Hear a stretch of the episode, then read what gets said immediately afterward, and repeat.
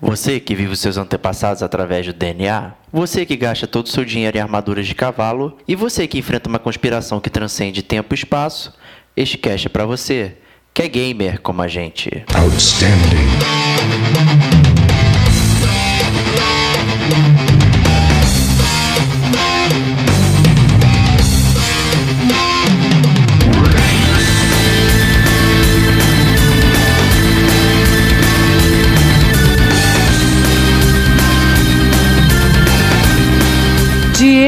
Ferreira.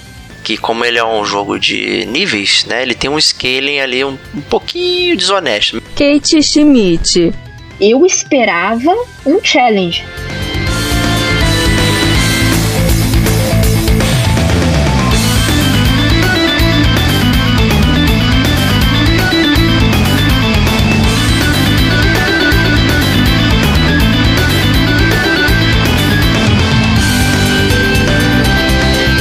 Este é o Gamer como a gente.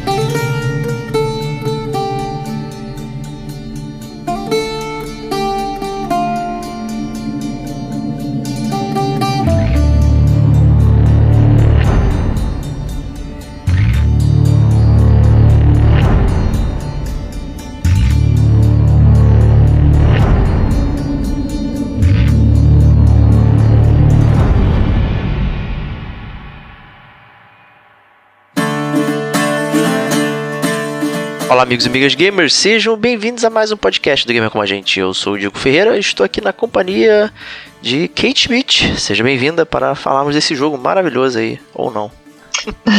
Olá, boa noite. Eu, eu vim marcar presença para defender o Assassin's Creed com unhas e dentes. Ou, ou não. Ou não. é, talvez esse não seja o X1 que todo mundo tá esperando aí sobre a beleza que é o Assassin's Creed Odyssey, né? Olha, eu Tá, vamos, vamos deixar, vamos deixar. Vamos, vamos deixar, vamos deixar.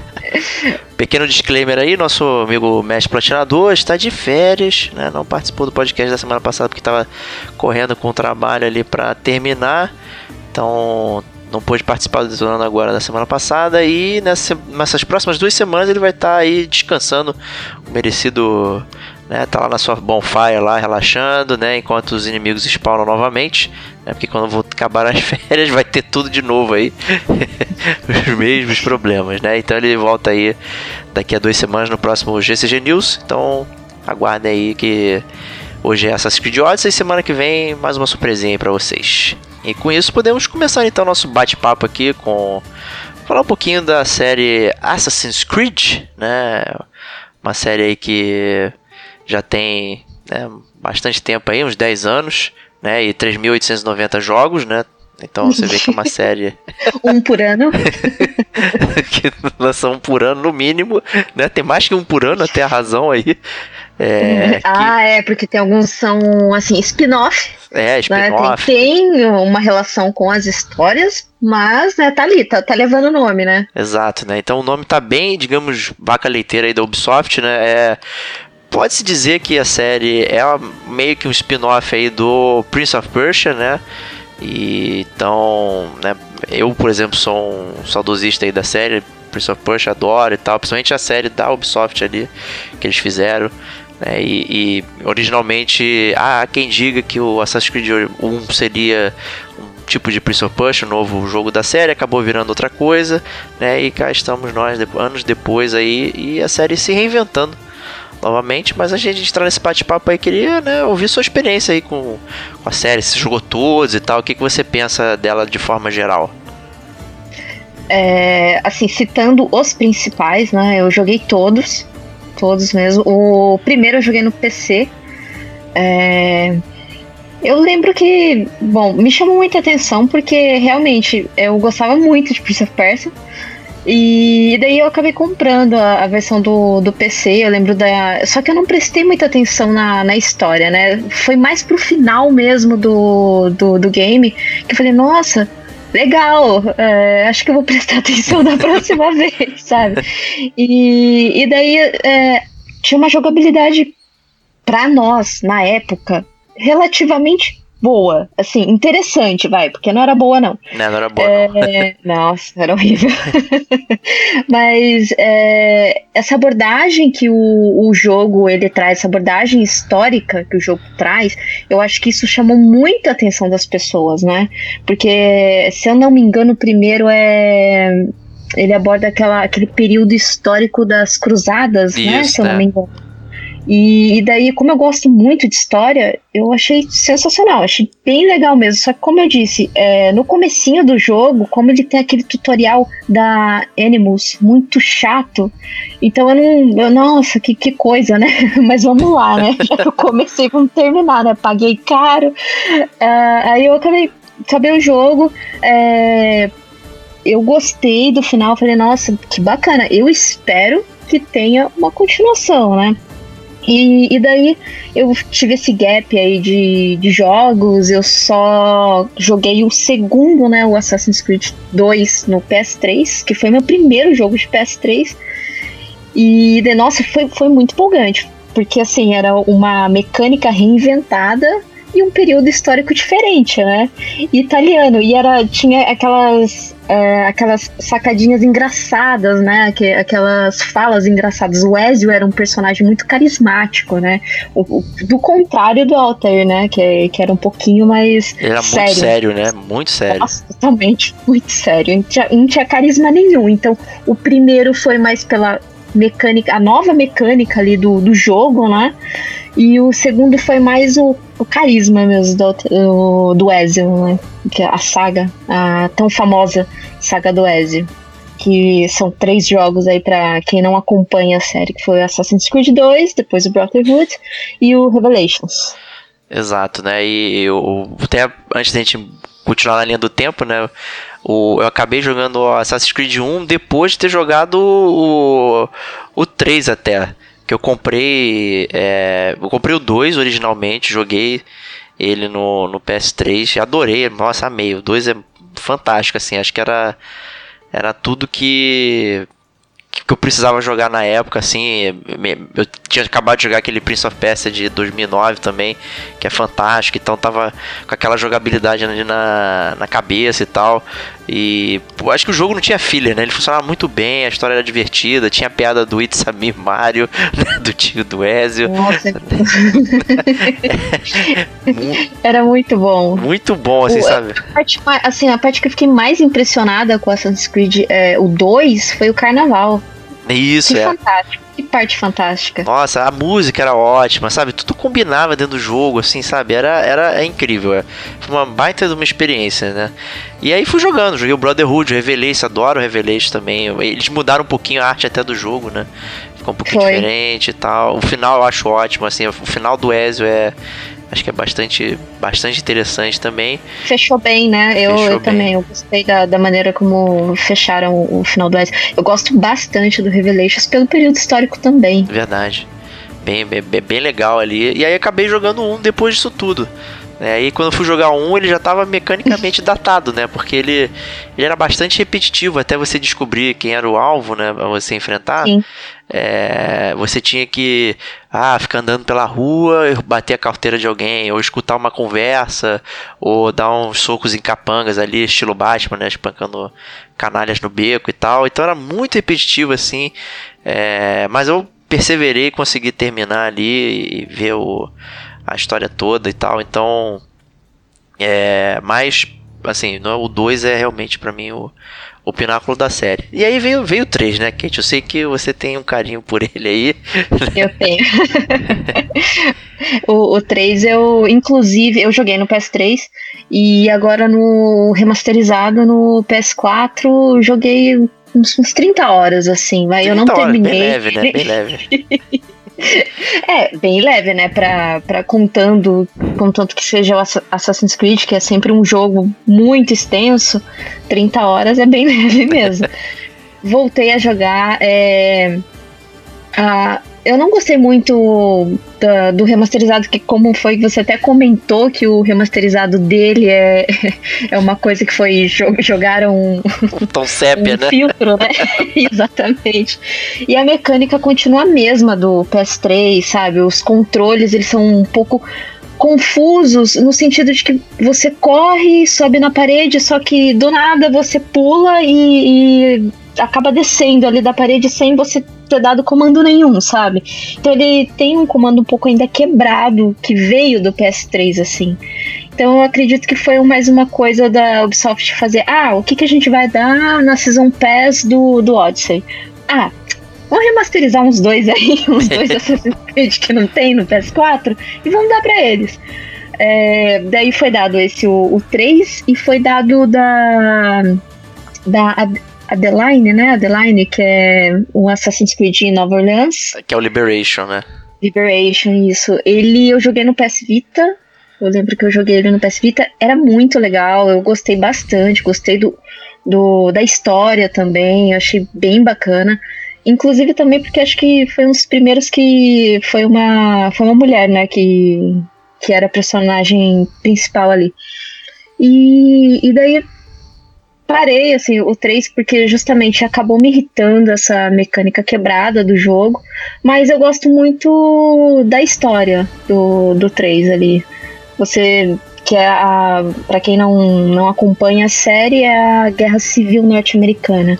É, exato, né? Você encontra ali todos aqueles, aqueles camaradas aí que a gente ouviu, George é, Washington, não sei o que, os figurões americanos, né? Tem toda uma brincadeira de que né, você acaba controlando um, digamos, um dos inimigos, né, da, da, da Assassin's Creed, né, porque você tem os Templários e os Assassinos, né, e eles estão se enfrentando aí ao longo dos séculos, né, batalhando por poderes antigos aí e tal, né, e acaba que né, no, no, próprio 3 você acaba jogando um pouquinho aí com o Templário e tal, sem, sem saber, né? Embora, né? Meu Deus, né? Que, que surpresa, né? Parada antes que alguém fale, spoiler, né? Tipo, pô, esse é o início do jogo, praticamente e tal. Só que ele tem um, um tutorial gigantesco, né? E, tipo, tu começa jogando com. Com. com. Ai caramba, eu esqueci o nome. O Conor. E e aí você começa dele criancinha, aí você vai aprendendo e tal, tem aquelas novidades dentro do jogo e tal. Nossa, demora muito até você poder estar tá livre para poder fazer o jogo, né? Sabe? Nossa, é muito lento, muito lento o jogo. Demora mesmo. É por isso que eu joguei só 30 horas. É, é 29 do tutorial. É, 29 tutorial e uma hora de que eu não aguentei mesmo a mecânica quebrada do, do, do, jogo. Mas eu, eu gosto sim, eu gosto sim. Eu acho que pra época dele lá do PS3 foi um jogo bem bacana de, de se aproveitar, né? Principalmente para quem gosta de jogos longos e jogos de mundo aberto. É, e também quem tem aquela fissura por jogos que tem ícones, vários ícones no mapa e você quer limpar aquele mapa, né? Ah, Eu não. sou dessa. É, pois é. Eles sabem onde ir no seu cérebro e é. mexer, né? Exatamente, eles sabem. E aí depois vem o Assassin's Creed 4, Black Flag, né? E Black Flag.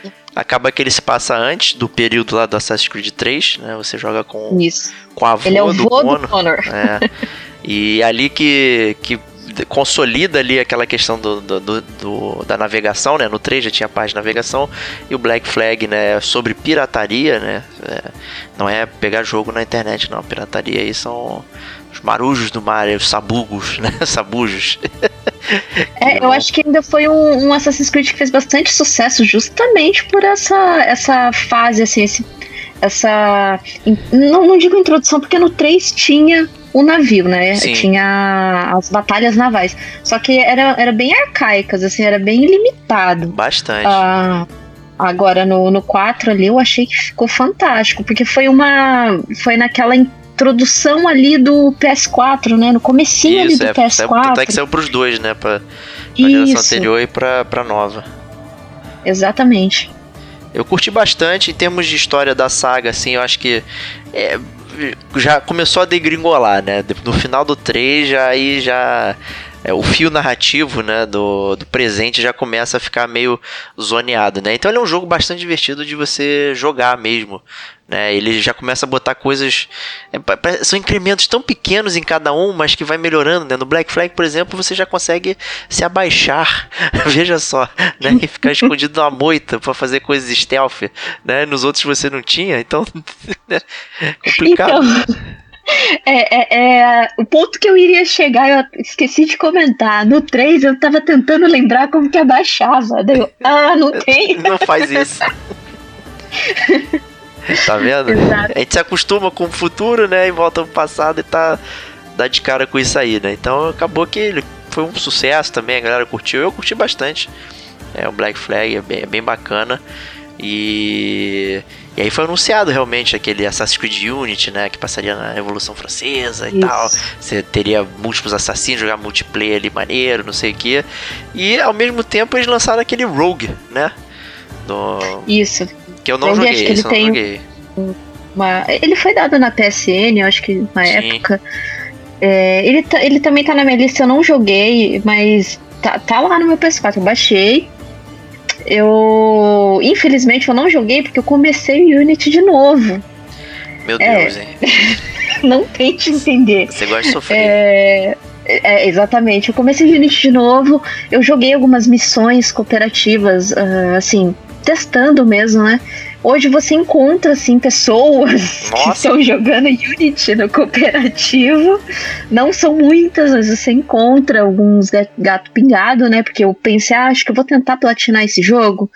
Mas eu acabei parando também no, na, na metade aí, porque o Division 2 acabou tomando um pouco mais do meu tempo do que eu gostaria. Mais justo.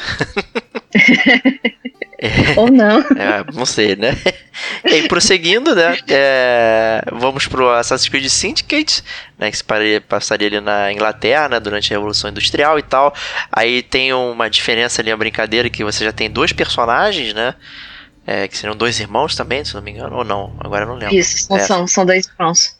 É, e aí o jogo já tem, digamos, mais a cara do que o Assassin's Creed é hoje do que os anteriores, né? O mais próximo do, do Assassin's Creed moderno, né? Esse também eu não joguei. Isso com as, digamos assim, entre aspas, as novas mecânicas do Assassin's Creed, né? Mas foi inclusive depois do Unity que a Ubisoft, ela.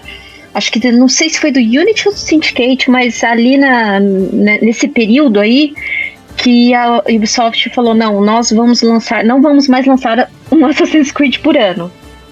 Porque o, o Unity ele veio muito quebrado, né? Muito, Eu lembro bastante. até que na época é, tinha gente que não conseguia jogar o online, e daí acho que a produtora falou assim: ah, é simples, não joguem Ok, né? online. É, É, assim, eles falaram: não, a solução é essa, não jogue.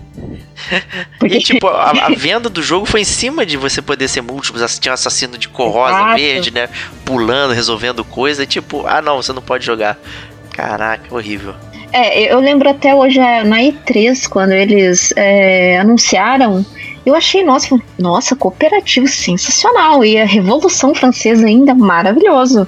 Pois é. Foi, nossa, foi, eu sei que assim, as primeiras semanas de quando lançou Unity foi uma, uma coisa horrível. Eu fiquei muito triste, porque eu gosto muito da série, e falei, nossa, mas que descaso, né, com, com o jogador, né? E, e daí acho que foi nisso que a Ubisoft falou, olha, é, a gente vai deixar de lado essa coisa de querer lançar um Assassin's Creed por ano, e acho que vamos mo- modelar melhor, assim, antes de lançar os jogos, né? Que eu acho que foi uma. Foi, foi uma, uma escolha excelente da parte deles, porque tava faltando mesmo. Acho que essas, esses pequenos detalhes, né? Exato. Porque hoje em dia é isso. Você lança um jogo, depois você lança no dia seguinte um teste de atualização de 10 GB. Complicadíssimo, né? E assim, também falavam, não vamos lançar um por ano. Né? Mas na verdade só esperaram dois anos pra lançar o Origins, né? E o Odyssey saiu um ano depois, né? Então, veja bem, né? É, assim, né? Quem você está enganando, Ubisoft? Mas o Assassin's Creed Odyssey veio aí renovando literalmente a série, mudou completamente o template do que era o Assassin's Creed, transformando ele no que eu chamo aí do checkbox de jogos de mundo aberto, né? Então tem missão, tem level, tem conversinha, side quest, skill trees que não servem pra habilidades. nada, né? To- Todas essas coisas aí estão lá no Assassin's Creed Wars. Ele prometia contar a origem dos assassinos.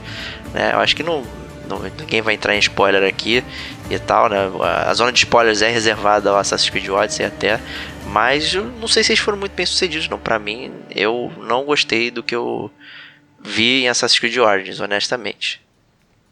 o Oranges eu joguei também.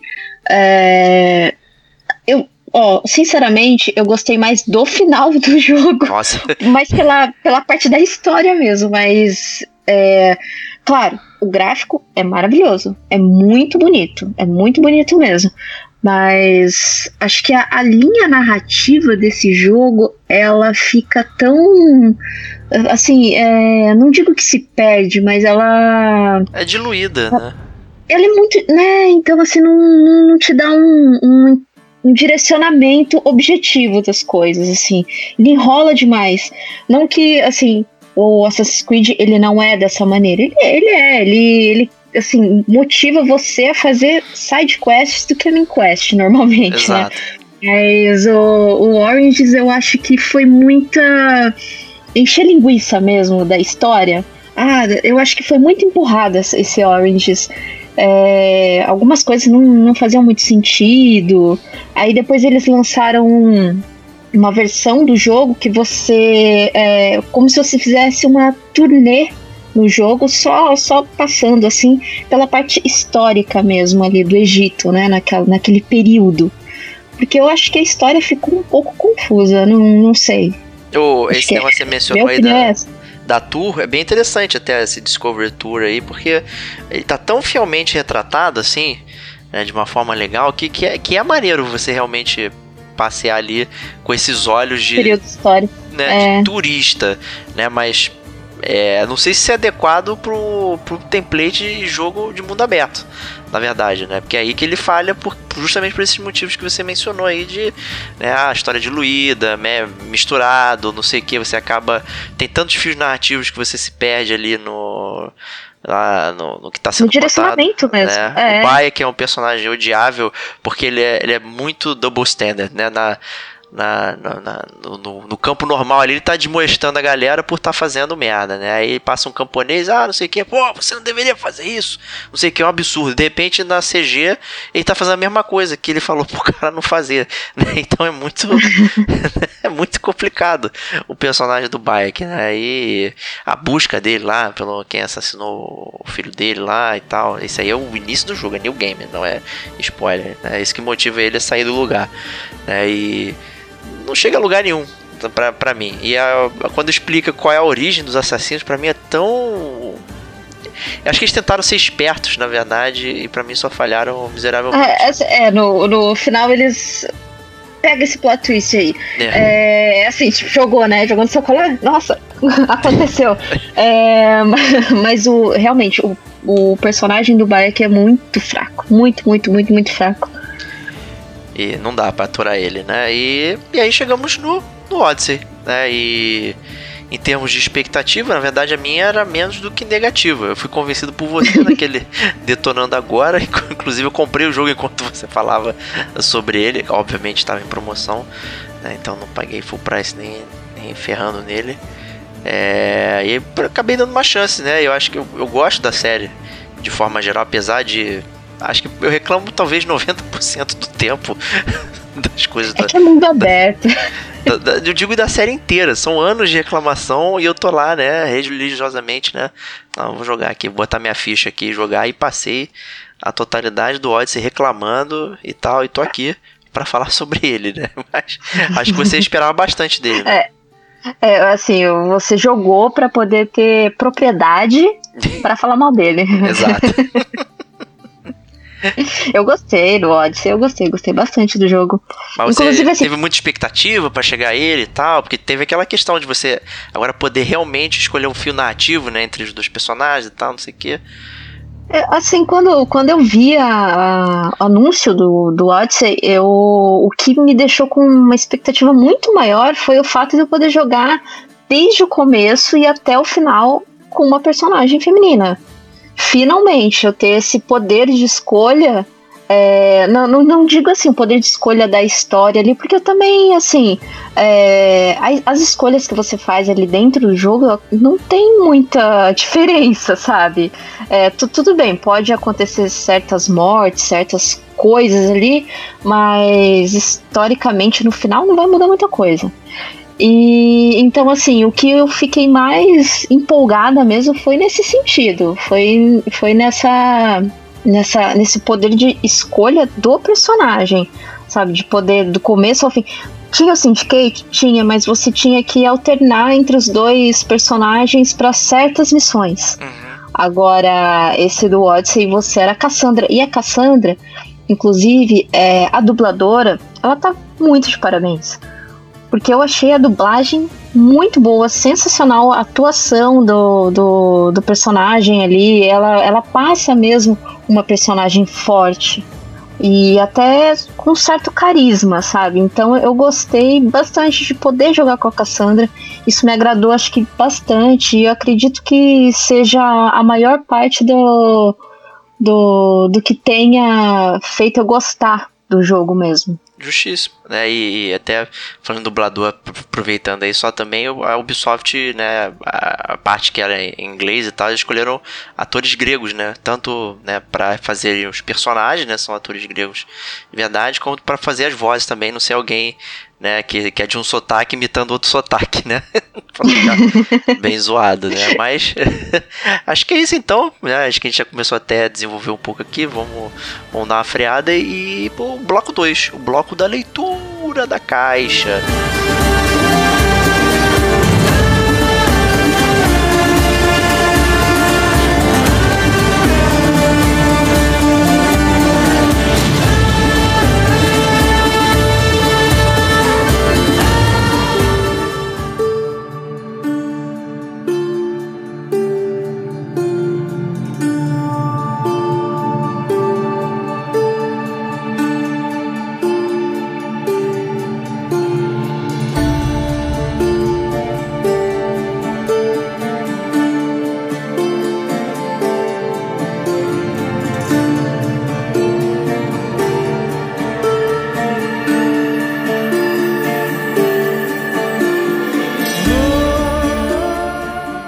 Começando o bloco 2 aí, né? Normalmente a gente faz aquela leitura de pegar a caixa, ler atrás, né? Não existem mais caixas, né? Todo mundo compra os seus joguinhos digitais, né? Mas cabe aí um, uma leitura da caixa da série Assassin's Creed, né? Na verdade, né? Que a gente acabou na introdução falando sobre os jogos diretamente, assim, até né, contemplando como se as pessoas já soubessem do que se trata, né? Afinal, uma série muito longeva, né? Mas acho que vale uma contextualizada no Assassin's Creed Odyssey com base na série, né? Porque é, inclusive é algo que eu esqueci de comentar que né, é, eu achava que era um spoiler do Assassin's Creed 1, aquela parte do presente, na verdade. Eu achei que aquilo era uma coisa que você descobria somente no final. E quando eu fui jogar, né, e realmente, na verdade, não, ele tá desde o início uhum. ali, né?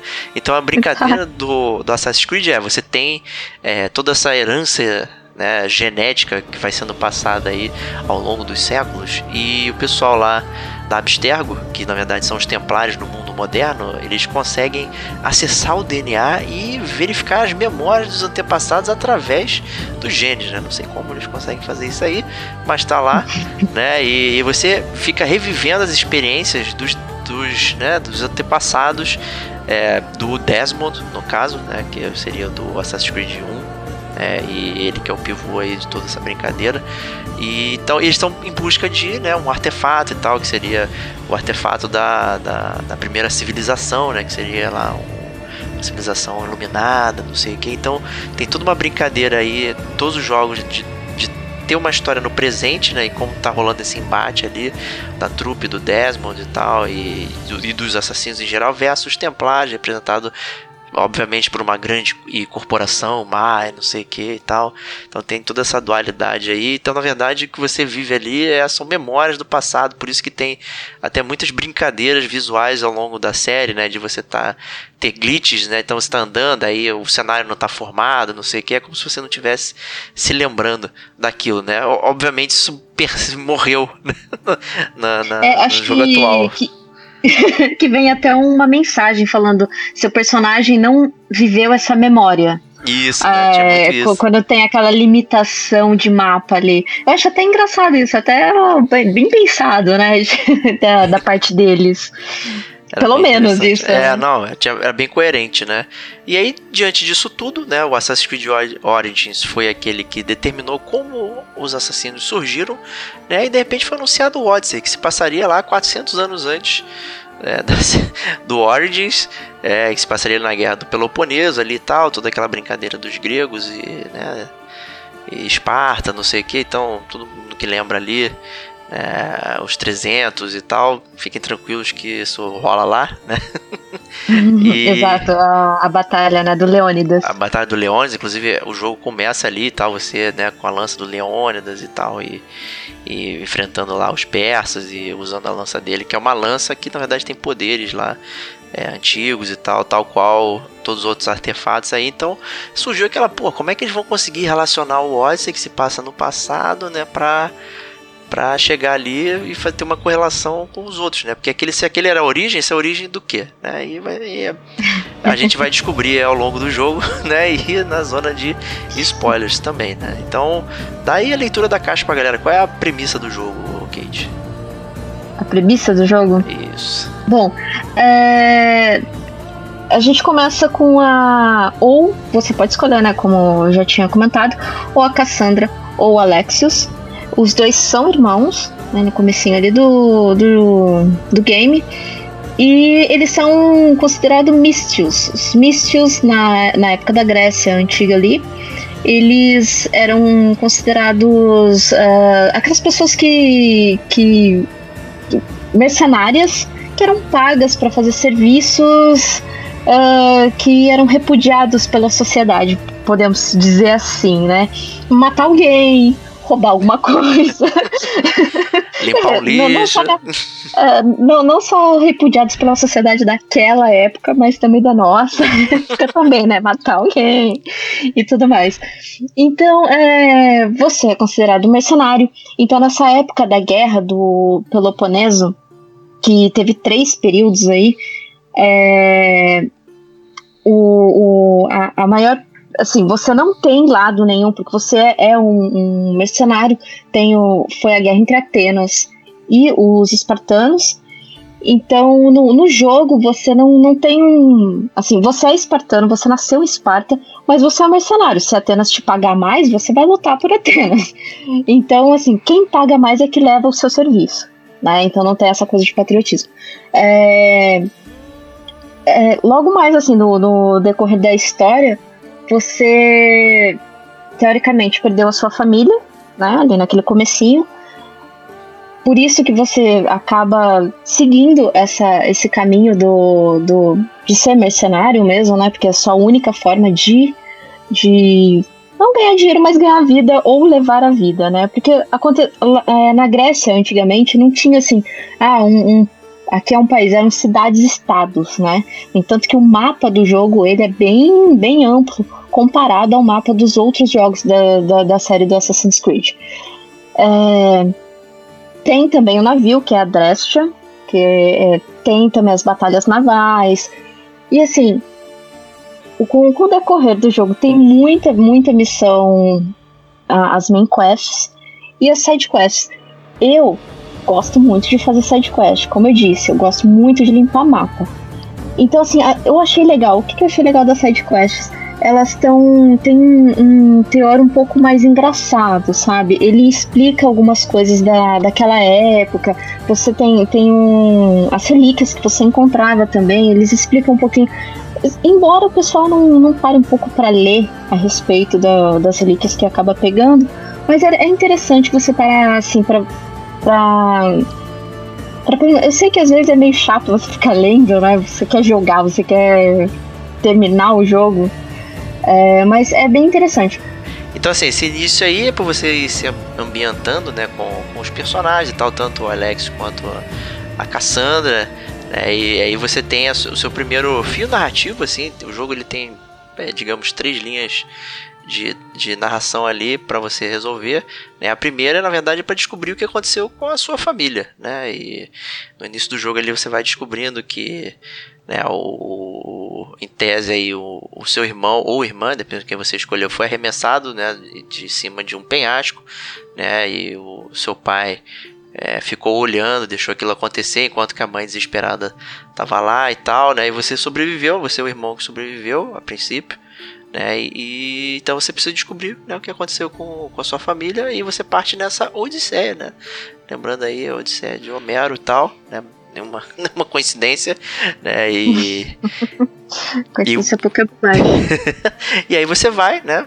Continuando o jogo ali, descobre outra linha narrativa, que é o do chamado culto do cosmo, né, que é uma espécie de culto ali que estava é, manipulando né, as cidades-estados. Então, assim, né, você tem toda aquela parte política ali, você brinca muito com a política do, de, dos lugares de Atenas, né, de Esparta também e tal. Ali tem muita brincadeira com isso, né, e você tem toda essa parte por trás aí também sendo engendrada por pessoas mascaradas e tal, modificando o rumo da sociedade né, de forma geral, né, engendrando é, guerras ou não ali, tal, escolhendo. Então também é outro fio narrativo que, que se abre também relativamente cedo.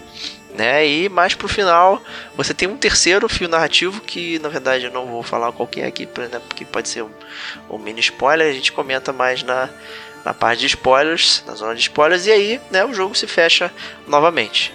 Né? Então, é inclusive só... do, durante, durante essa, essa sua odisseia, você acaba se deparando com várias figuras daquela época, né? Que era o Sócrates, que era Sim. um grande filósofo, tem é, o Leônidas do começo, é, aquele é, o mais engraçado que é o Alci, Alcibiades, acho que é o nome. Alcibiades, nossa, ele é muito engraçado. Ele é demais. É... então, tem até tem o pai da medicina, que agora eu não vou lembrar o nome. Tem o Hipócrates. Que é o Hipócrates, é né? É, é, é, Hipócrates, é, poxa. De Hipócrates, é, o pai da medicina, exatamente. Então você vai. Acho que o, o legal da, da, do jogo é você vai se deparando com essas figuras assim da, daquela época, né? E você vai vendo como que a democracia foi sendo construída naquela época também, né?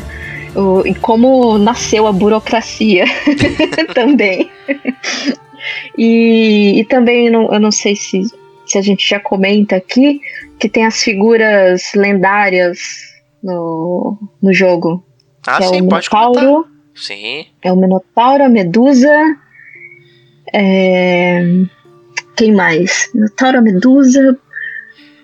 A Medusa, meu Deus do céu, foi a pior batalha que, tem o Ciclope no... também. O Ciclope, é. O Ciclope acho que foi o mais fácil de todos, assim.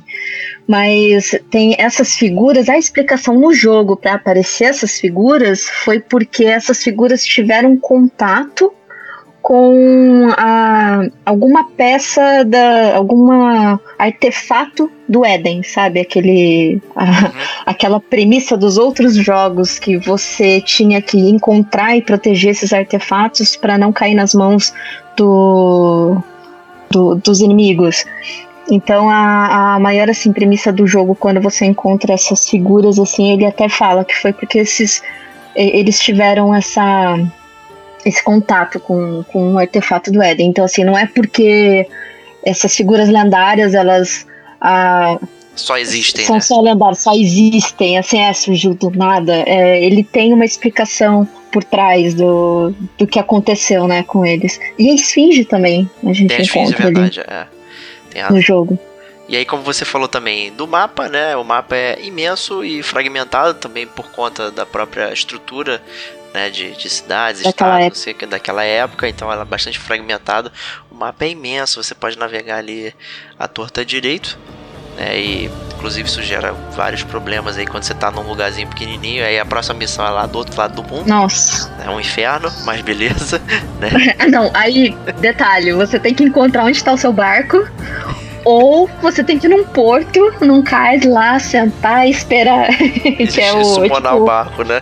Isso, summonar um barco. E se eu não me engano, você começa toda a sua odisseia em Cefalônia, né? Que eles falam que é Kefalônia. A, a cidade, estado, acho que, se eu não me engano, é Cefalônia. Isso.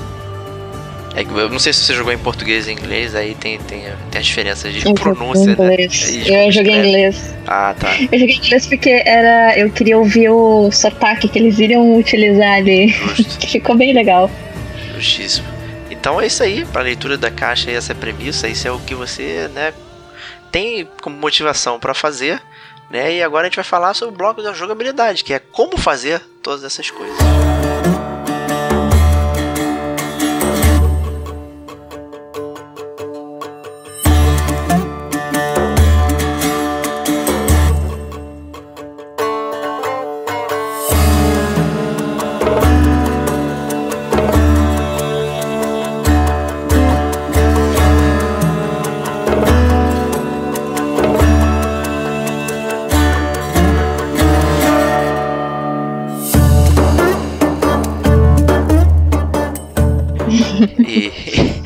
Começando o nosso bloquinho aqui de jogabilidade, é, ele começando pelo, pela própria estrutura do jogo, né, que é uma estrutura tradicional aí desses jogos de mundo aberto, que é a estrutura de missões, né? E hierarquia de missões, no caso, né? Você tem missões que são da main quest, tem missões que são das side quests, né? Que ela é representada por cores diferentes dentro do, do jogo.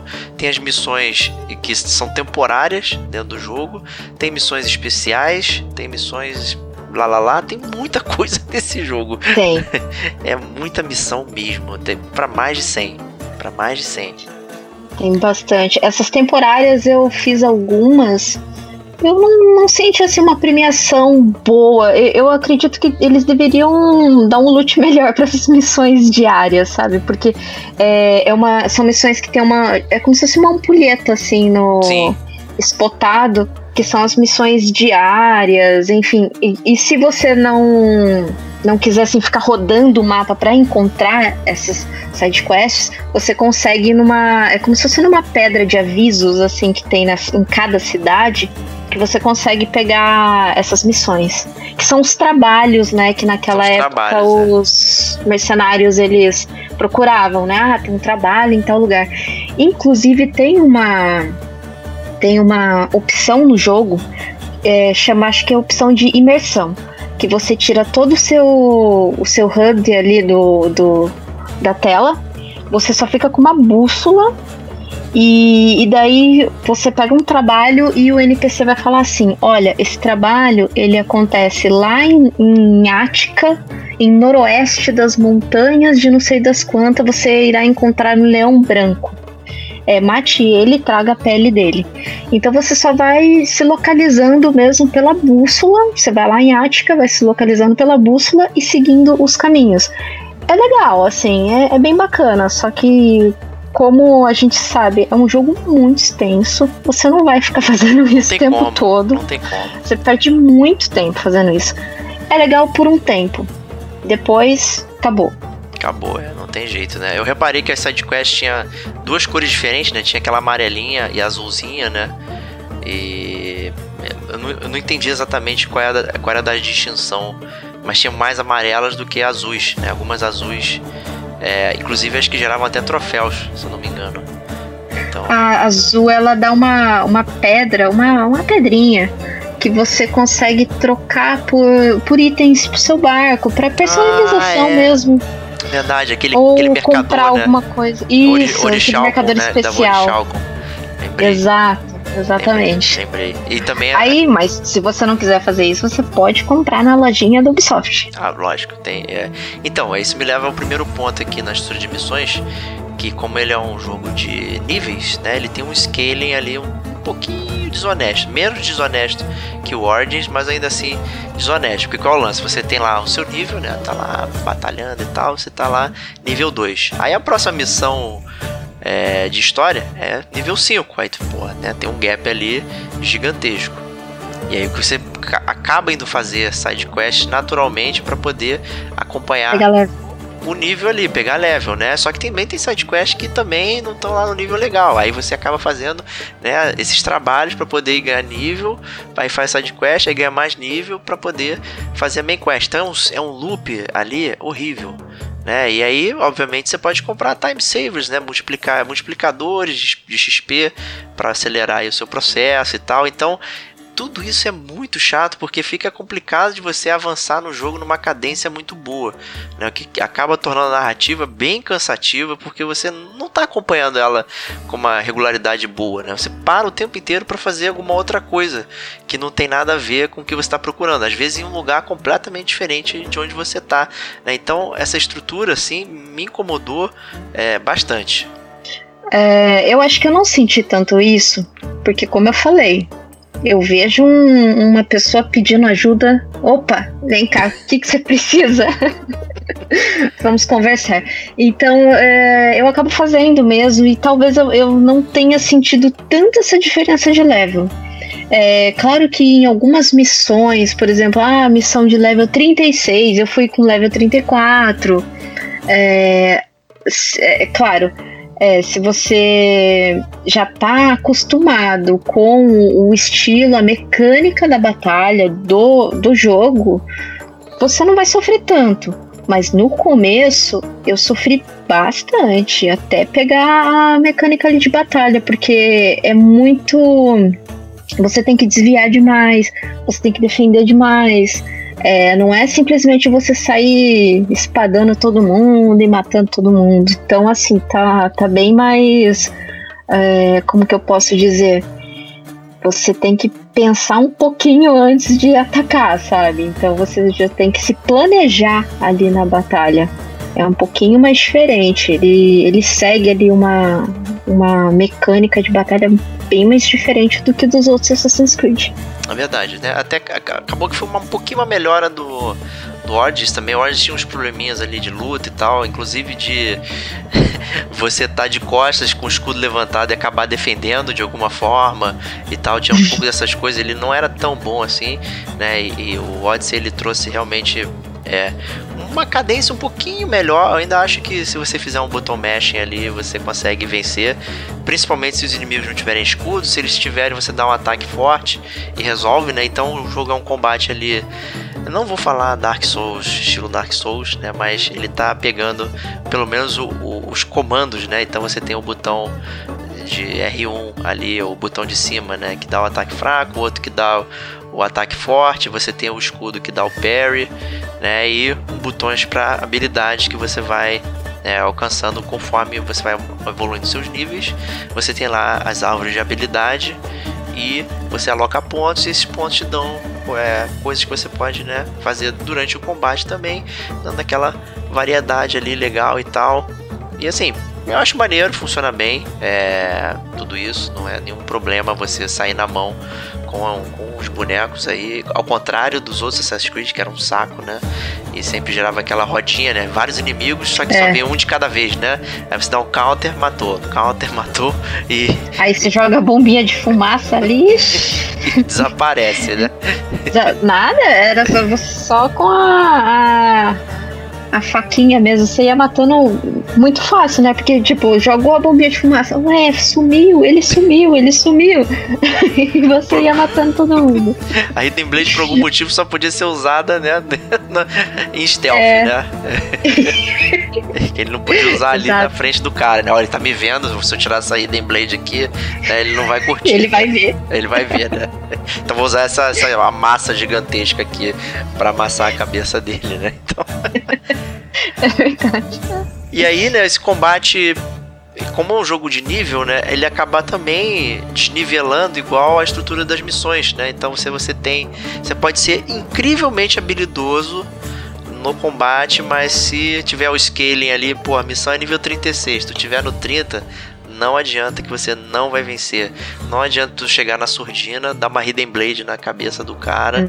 que ele não vai morrer. E isso para mim é um absurdo. Para mim é uma quebra do que é o jogo, entendeu? Porque você vai bem é, na batalha e você perde pra estatística. Isso para mim não funcionou no Assassin's Creed. Nenhum dos dois. No Origins nem nesse. É, é porque justamente nessa árvore de habilidades você precisa upar até acho que o level 3 da, da, da morte uh, por stealth. Não, pois é, mas ela só dá 75% a mais, na verdade, ali, se eu não me engano. Então, assim, ainda ah, não, que seja mais poderoso, não é super poderoso depois de um certo, assim, de um certo level ali e de up na, na árvore de habilidades, você já começa a matar assim com uma só. A menos que o inimigo seja aquele mega coronel amarelo, sabe? Tem ele, é, que... tem um gigantão que se você não mata é. de jeito nenhum. Não. Não, você só, só dá uma facadinha e reza. É, e aí ele cai no chão e levanta como se nada tivesse acontecido. É. ele está aqui! ele está aqui. então assim, eu não gostei dessa parte do jogo. Eu não gostei da evolução dos personagens ali, da, das árvores. Tipo, tem um montão de coisa que eu não usei para nada, assim, tipo, acabei não comprando. Né, tem aquelas habilidades completamente roubadas, que é aquela de dar rasteirinha e cravar a lança do Leônidas. Era muito boa. E recarregava com muita velocidade, né? Então era fácil de usar. É, e eu acho que vale até a gente brincar aí que esse jogo ele não tem a Hidden Blade, né? Na verdade, é, os nossos heróis aí utilizam esse pedaço da lança de Leônidas, que, que é mágica, né? Então ela tem essa função de ser a, a, lâmina oculta, praticamente. Oculta não, né? A mesma função que a lâmina oculta, mas ela, ela não é escondida, né? Ela tá à vista de todo mundo. Né? E ela tem poderes mágicos, ela se teletransporta, né? Então tem aquele poder que você taca e de repente você já tá em cima do inimigo tal. Então, assim, né? Ele é, o, é sua arma de stealth, digamos assim.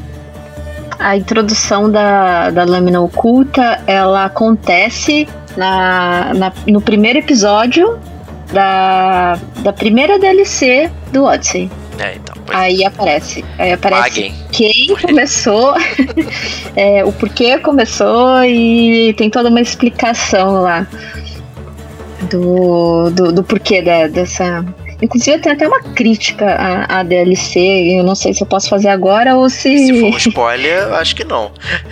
não, não é spoiler, não, não. Acredito que não. É mais uma crítica pro conteúdo mesmo do, do da primeira DLC.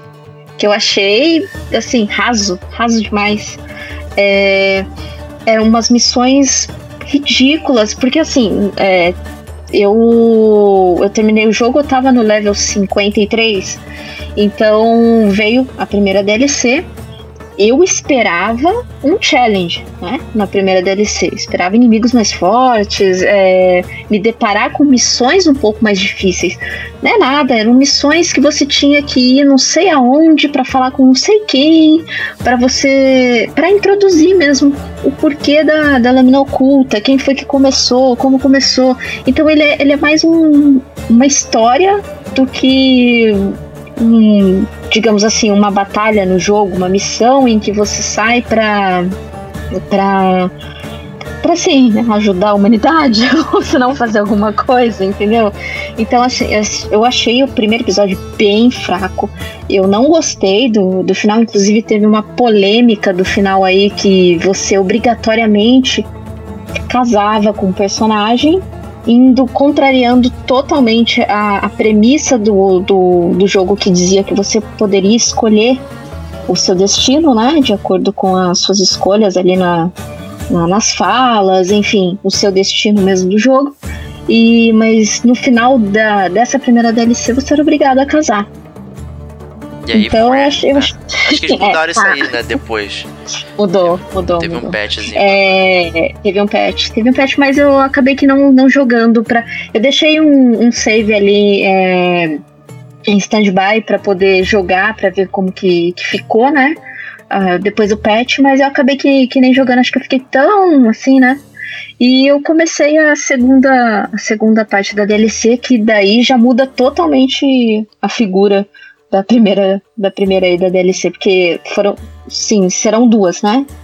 A última, a segunda parte da segunda DLC vai vir aí semana que vem. Opa! semana que vem, que se chama, né, julho de 2019, caso você esteja escutando esse podcast no futuro. Ah, isso. Exatamente. Por algum motivo, você está vivendo as memórias genéticas do gamer como a gente aqui, tá vindo. né? A, Animus aí. Mas o foi bom você mencionar até o DLC, que cabe um pouquinho nessa brincadeira aqui da estrutura do jogo e missões. Né? O Assassin's Creed Odyssey, ele, ele, ele é um jogo altamente monetizável ali, né? A Ubisoft investiu bastante em breguetinho, coisinha, né, para você comprar, tem pedaços do navio, ornamentos, é, coisas para botar no cavalo, né? Tem, tem os próprios DLCs aí que, que o jogo já é recheado de, de coisas para fazer. Não necessariamente elas são boas, tá? Não é o meu ponto aqui. Mas, tipo, tem 800 mil side quests. Ainda tem o DLC ali que, em tese, né, tem essa parte da Hidden Blade. Tem outro que expande um pouquinho a a, uma, a terceira linha né, de, de, de, de história do narrativa. da narrativa, né, da linha narrativa e tal. É, então assim, é um jogo que tá, tá querendo cash-in direto, né? Aí você vê que estruturalmente, talvez por isso que ele saiu um ano depois ali, ele é uma continuação do Origins até na, no quesito, né, da engine e tal ali. É, é tudo muito meio parecido, os menus são iguais, tem a mesma função, tudo ali é muito, muito, muito parecido, né? E uma, uma coisa que é clássico da série, né? Que é aquele Eagle Eye, né? Então, é, Isso. o, é o tradicionalíssimo, né? Detective Mode do Batman, Survival Mode da, da, da, Lara Croft, o modo de audição do Joe, né? Já é uma coisa é, muito utilizada, né? No, no, em videogames, né? Hoje em dia é o, é o que existe aí. Porém, no Origins e no Odyssey foi levado de forma literal. Você literalmente controla uma águia voando, né? Isso que no caso do Odyssey acho que é o Icarus, né? É o Icarus. Que é águia. Águiazinha. Isso. Isso. No entanto que o seu personagem é conhecido como o portador da águia. Exato. É, e, e, a águia, ela praticamente é uma roubalheira só, né? Que ela consegue ver, marcar todos os Roubado, inimigos no mapa, né? Bem roubado, né? É um, é um elemento, obviamente, né? É bem tático, né, para várias coisas. Tipo, você vê lá um forte de longe, tu já lança a águia, né, pum, pum, pum, marca todo mundo, já vai sabendo quem, quem você quer pegar, né. Vários momentos do jogo depois você vai melhorando, né? A águia ela melhora, ela começa a perturbar os inimigos e tal, não sei o que, dando Isso. chance para você mexer, né? Então acabou que expandiu é, essa questão aí do Eagle Eye, né? Que é uma parada bem literal. Não, inclusive, além de spotar os inimigos, ela spotava as entradas secretas Sim. dos fortes. Então isso já né, entregava de bandeja, é aqui que você vai entrar. Exatamente, né? Mostrava os fortes, mostrava os tesouros, mostrava tudo que você tinha para fazer ali, né? Na, naquele... Ou até mesmo a, a, pessoa que você tá procurando, né? Quando Exato. é alguma missão que você tem que seguir, matar alguém, ou apenas ouvir a conversa, enfim. É, assim, no, no, Assassin's Creed a gente tem muito dessa, dessas missões de ouvir conversas. Sim. Mas desse Odyssey, acho que foi uma ou duas que eu tive que ouvir alguma conversa tal, mas nada de ficar ali agachadinho na moita tal. é, eu fiz isso com muita facilidade. O Days Gone tem até mais né? do que o Assassin's Creed, olha só, hein? Olha a Nossa, é verdade. é verdade. mas deixemos para, né? Próximos capítulos. Aguardem cenas dos próximos capítulos. É continuando até sobre o combate aí, né? Ele é até um combate em termos de estilo variado, né? Porque você tem muitas armas, né? Você tem espada, espada curta, adaga, cimitarra, tem armas de duas mãos, tem o arco e flecha, tem o bastão, tem a, a, a lança, né? Então tem várias maneiras de você jogar, mas eu acho que no final você acaba não escolhendo por uma maneira que você mais gosta, você simplesmente pega a mais forte e, e, e, vai, né? Eu acho que isso é meio. Sei lá, pra mim eu achei meio ruim, né? Porque, tipo, o loot, eu acho o loot bem ruim do jogo para você conseguir, né? O... Ele não acompanha, né? Ele não, Não acompanha, acompanha. muito o, o seu level. É, é- mas assim, o loot, ele. O melhor loot é quando você caça outros mercenários. Sim, É, Com verdade. certeza, porque ali quando você spota outros mercenários, ele já fala o que, que vai cair daquele mercenário. Então eu fui atrás de tentar montar uma build de veneno. É Então eu boa. montei. É, é muito boa. Porque você. Você. Você batendo com a espada de veneno, então ele vai dando aquele dano contínuo. E quanto mais você bate, ele vai assim, duplicando aquele dano. E aquele dano vai, fica aquela barrinha, né? Até acabar ali o, o- veneno no, no- no inimigo. Então eu montei essa build, nossa, mas quem disse? Aí ficou muito fácil. Só que aí veio essa segunda DLC, acabou comigo. Porque a, o challenge dessa segunda DLC tá bem alto. Ele. A, a dificuldade tá bem alta mesmo. Aí sim, aí eu. Eu. Parabéns, Ubisoft. Pelo menos. Agora sim. Por Você, 10 você dólares tá você dando. melhora, cara, seu personagem, fica tranquilo. É, e ainda leva dois joguinhos aí, né? Remasterizados aí. O... Mas vale, vale a pena explicar aí o que, que são esses mercenários, né? Na verdade, a série Assassin's Creed sempre teve aquele negócio da polícia, né? Então tá fazendo besteira e tal, não sei o que. O clássico da, da série é ter os cartazes, né? Com o rosto lá do Ezio e tal, e você É verdade. sair arrancando e diminuir a atenção pra si, né? Então nesse no no Odyssey ele é muito livre, na verdade, né? Você você pegar itens que estão marcados em vermelho, você tá roubando, né? E aí se alguém vê, você, né, ganha um alerta. Se você mata alguém e todo mundo tá vendo, você ganha outro alerta, né? Então isso vai acumulando, de repente alguém chama um mercenário e fala: "Ah, tem um cara ali que tá fazendo besteira", tal. Aí os caras e os caras estão viajando o mundo, né? Estão circulando, tem sempre um barulhinho de como se fosse um, um chifre, né, aquele né, quando, é, isso. Quando o tá passando. Como se fosse um berrante, um berrante né? Exatamente.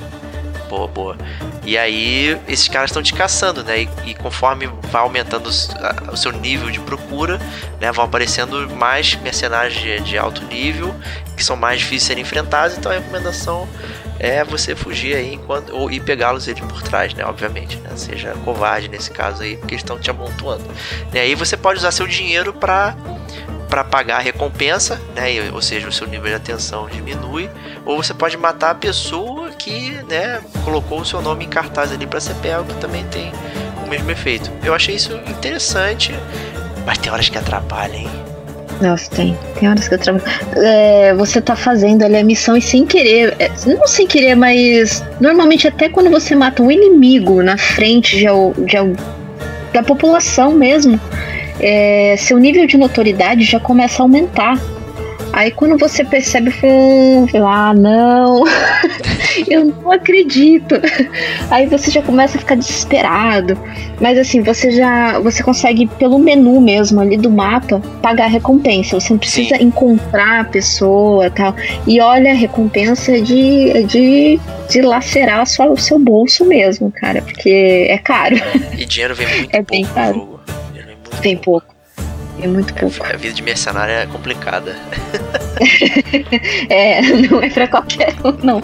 E detalhe, é, por exemplo, se você gostou de alguma armadura, de alguma arma, que você quer que ela te acompanhe durante assim o, o, o ganho de level do seu personagem, é só você ir lá no ferreiro, você dá alguns itens em troca e paga também para você poder upar essa, essa armadura. Então eu achei isso legal, porque aí eu pude manter a, a minha build. Só que agora eu cheguei num momento que eu não tenho mais dinheiro para poder upar.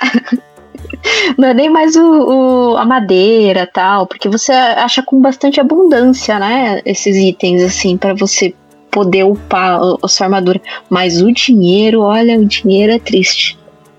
Tá vendo? Desde a época da Grécia Antiga ali, cidade-estado tal, você, você já sofria um pouquinho. Mesmo sendo mercenário. Pois é. Complicadíssimo, né? Mas é, pelo menos você consegue realmente manter as suas armas e armaduras prediletas ali, o bando e tal. Mas, né, aí acaba que, né, não sei, né? Aí o loot acaba ficando meio inútil, né? Porque você é. aparece o loot e você nem vende, né? Você quebra ele em peças para poder ir melhorando.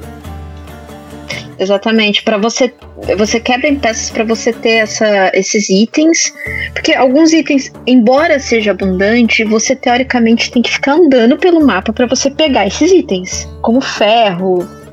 Eu não lembro se tem alumínio, eu sei que tem bronze também. É, e você destruindo esse, a armadura, você acaba adquirindo esses itens. E, e destruindo a armadura não vem tanto, né? Agora eu não sei se por alguma atualização assim, a Ubisoft foi boazinha de falar, não, não, vamos dar um pouquinho mais. É Mas ruim. É, é ruim, é ruim. Nossa. Inclusive, para você upar o seu navio, são os mesmos itens que você usa para upar a sua armadura. É, não, então, e do navio são muito mais peças né, é pra usar. Mais, hum? É uma madeira pra caramba. É, é madeira pra Então, assim, é, é muito complicado essa gestão de itens com pouco dinheiro, né? É tudo isso para forçar é você gastar aquele dinheiro. Então tu já tá ali e tal, não sei o que. Aí o jogo já aparece ali, pô, gasta dinheiro aí comigo aí que dá uma melhorada, né? Visite a loja, conheça a loja do Ubisoft, né? você vê coisas lindas lá, né? Com dinheiro do dinheiro cavalo, né? dá, dá pra você acho que trocar o cavalo, né? Sim. né? Né, todas aquelas coisinhas cosméticas assim, eles, pe eles pegam realmente onde as pessoas gostam de gastar, né? então, assim, é, é, eu acho bastante desonesto. Você pode argumentar, ah, não, mas só gasta quem quer, né? E tal, mas eles estão fazendo uma coisa meio proposital em termos de avanço, porque você não consegue no jogo brincar com, com, com essas coisas, né? Que em geral, na maioria dos jogos você consegue. Né? Ali não, ali você precisa né, pagar dinheiro real ali. Né, ou aquele Helix, né? Aqueles créditos Helix lá ah, que você sim, pode usar. Isso. Só que você Exatamente. ganha quase nada, né? Ganha tipo um cheirinho para testar a loja, né? O resto você tem que gastar dinheiro de verdade, né? Então é Eu acho que a Ubisoft, ela tem esse clube Ubisoft, que inclusive esse clube Ubisoft você ganha um certos, alguns desafios, você vai ganhando pontos do, do clube Ubisoft. Sim. Eu acho que eles poderiam reverter isso em algumas moedas mesmo, para você poder gastar na lojinha, sabe? Porque eu não vejo necessidade nenhuma de ter aquele clube se, se ele não reverte para nada você para você no jogo. Ele em alguns jogos tudo bem, ele te dá algumas recompensas, mas são coisas assim bem bem fuleira, sabe? Como diz um amigo meu, fuleiragem. Mas nada mais que isso. No inclusive no Division 2, você são desafios semanais que você ganha moedas no Clube Ubisoft, mas você não usa para praticamente nada, nada. E eles poderiam reverter isso. Eles poderiam ou dar um desconto no jogo, enfim. É, eles poderiam trabalhar melhor essa parte aí, aí, da loja. Não que também eu, eu tô defendendo a loja, mas já que tem. Vamos ser um pouquinho mais honesta aí, né? É, dá, né? Alguma coisinha pra gente, sabe? Porque realmente você gastar ali pra, pra trocar as coisas do cavalo, do, do, do navio. É, bom, compra quem quer, né? Mas, como você disse, é um pouquinho desonesto. É bem desonesto, é, é muito complicado. Eu fiquei muito incomodado com essa questão. Porque você começa a ficar cansado, né? O jogo vai passando, passando, passando. Aí toda vez, ah não, tem mais cinco níveis, ah não, minha arma não tá boa. Tem sempre alguma coisa que tá muito atrás. E que ela vai te atrasar. E a loja tá ali, né? Olhando para você, ó. Né? 20 é, dólares, é, 10 dólares. É, 10 com aquela dólares. exclamaçãozinha ali na loja, né? Tipo. É, Upstore, é. Vem Fica aqui, aqui, e tal. Tá logo no save, do lado do save tá, tá ali o Ubisoft Store e tal. Então, é, é, é, sacanagem. Honestamente, eu acho que a estrutura é melhor do que o Orange, mas ainda assim tá, tá no nível da, é, é aquela, aquele tipo de característica de um jogo que você vai comprar de mundo aberto e menos de 80 horas ali você não vai. Não digo que você não vai fechar, você pode sim, é super possível. Mas que você vai sofrer um pouquinho, você vai sofrer um pouquinho. Você vai se irritar, vai se irritar. E normalmente o, o que eu digo, jogadores casuais não querem se, se irritar com jogos. Não. Você já joga pouquinho, você quer se divertir, você quer uma coisa assim, pra lazer mesmo. Você não quer nada muito de desafiante, talvez. É, e, então assim, eu, eu, eu acho que eu joguei semana passada ele. E daí eu fui ver as horas que eu joguei, eu fiquei assim, assustada. Falei, gente, como que eu cheguei em tudo isso? Eu tô com 100 horas naquele jogo. então eu falei, como que eu cheguei nisso? E realmente, 100 horas eu tô com level 58, tô quase 60. Então veja bem, 100 horas, level 58, e eu faço muita side quest. Então, para você perceber talvez o quanto é um pouquinho demorado ali essa essa coisa de você ganhar experiência, né? É bem, bem zoado mesmo. Eu, eu acho que eu terminei com 70 e poucas horas e tal, que fui evitando ao máximo o sidequest ia fazendo e tal, mas uhum. é até uhum. difícil escolher porque você não sabe exatamente o que, que é a sidequest quando você entra ali, né? Então. É, pra onde várias... que ele vai te mandar? É, né? nossa, eu ficava evitando, tipo, pô, a parada tá do meu lado, mas se eu aceitar, ele vai me levar daqui ao outro lado do mapa. É um milhão de quilômetros, eu tenho que pegar um navio e tal. Aí eu já ficava, ah, não, cara, não dá, não dá. Não quero fazer isso. Né? então, o lado já... bom era que você podia pegar várias. Várias sidequests. É, sai pegando, pegando. Então você vai passando perto ali, ah, é só entregar um negocinho, ah, vou ali e converso. Só que o duro é que você tinha que voltar pra entregar aquela quest, né? Então, assim, eu tenho várias quests, que eu, eu acho que eu tenho três quests que para entregar, porque fica uma separada no, no, lugar diferente, sabe? E agora na, nessa, nessa expansão, tipo, abre um outro local. Então você não, não quer. Pronto. Simplesmente você não quer. Pronto. Exato. Curioso que algumas quests eu fiz antes de pegar a side quest com o personagem, né? Sei lá, você tinha que entrar na caverna e matar um grupo de bandidos, eu já fazia isso, né? Porque eu tava lá por algum outro motivo, e aí aparecia lá a mensagem, ah, entregue pra fulano que você matou. Eu falei, mas eu nem falei com a pessoa. eu, já tenho... eu já até sei que quest é essa. Sabe, eu peguei umas três ou quatro, assim. É sempre de ir dentro de uma caverna, matar alguém e sair fora. Né? E, e com isso em mente, até é, é bastante repetitiva a, a estrutura das missões, né? Ou você tem que entrar num forte, né? Pegar o tesouro nacional, queimar lá não sei o que. Ah, é. Né, que tem essa brincadeira ali das influências, né? Que eu acho que é o talvez o último Cara, como tem sistema esse jogo, né? É o último Sim. lance de, de gameplay do jogo, né? As áreas, tem as áreas que podem estar sob influência de Atenas ou de Esparta, né? Depende ali de quem está dominando. E você pode minar essa dominação, né? Então, você chega numa determinada região, começa, né, a, a matar os soldados, né?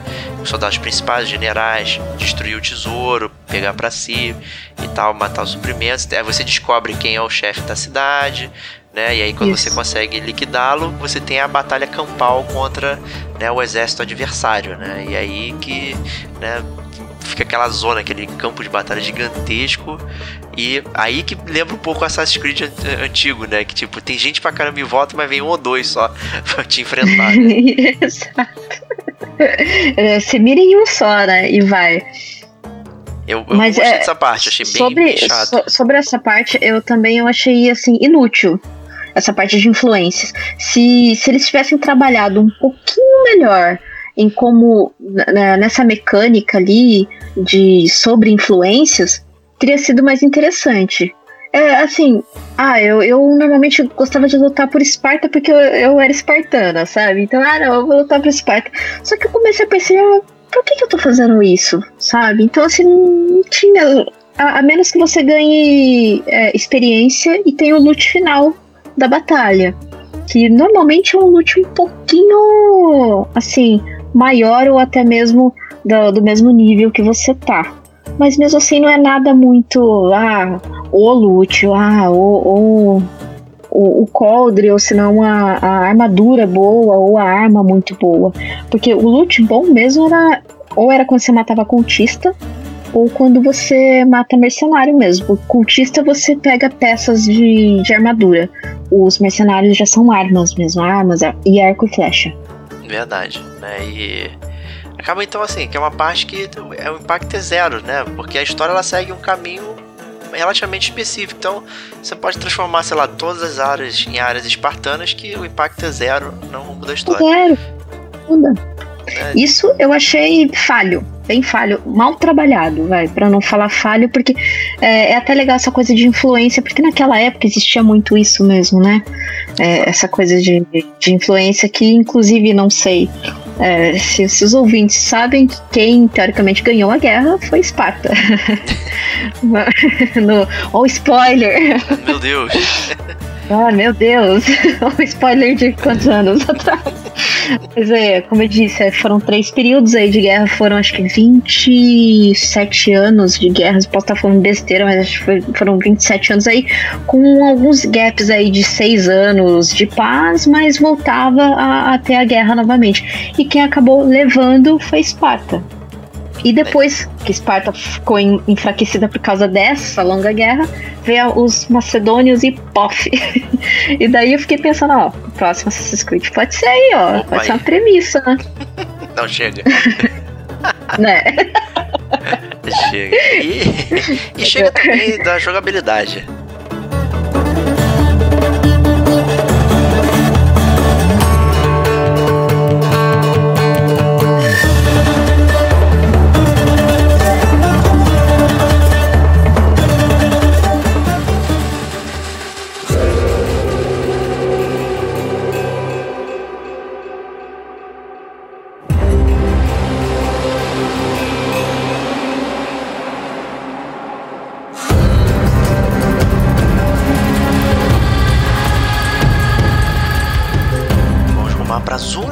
Spoilers, onde vamos discutir aqui os principais assuntos abordados né, no Assassin's Creed Odyssey. Nosso editor vai colocar aí a minutagem para caso você queira né, só ouvir do que se trata o jogo. Né, você ouviu até aqui, pode pular para ouvir as nossas notas finais para Assassin's Creed Odyssey. Né, mas se quiser ingressar com a gente nessa odisseia, seja bem-vindo à nossa zona de spoilers. Zona de spoilers pule para 1 hora e 39 minutos, se não quiser virar um sacrifício do culto do cosmo. Então, começando zona de spoilers, né? A gente mencionou é, lá na leitura da caixa, né, que o jogo tem três linhas narrativas principais, que seria a Odisseia, os irmãos, o culto do Cosmo e uma terceira surpresa, né, que né, o mito dessa cidade né, afundada aí, né, surgiu também um pouco nessa época aí, que é a Atlântida, né, eles conseguiram meter Atlântida aí nessa brincadeira, então já saiu o spoiler aí na cara, né, mas acho que a gente pode começar é, debatendo um pouquinho na Odisseia dos Irmãos, que eu acho que é, digamos que é a história mais principal até do que as outras aí, digamos assim. Né? E, e, o que, que você achou? Como é que, como é que funcionou aí pra você essa narrativa aí? E vai dando spoiler, obviamente. essa narrativa aí, eu acho que ele. ela. Ela segue a linha do Assassin's Creed mesmo, que sempre foi envolver família sempre foi essa envolto muito a alguma coisa relacionada com família.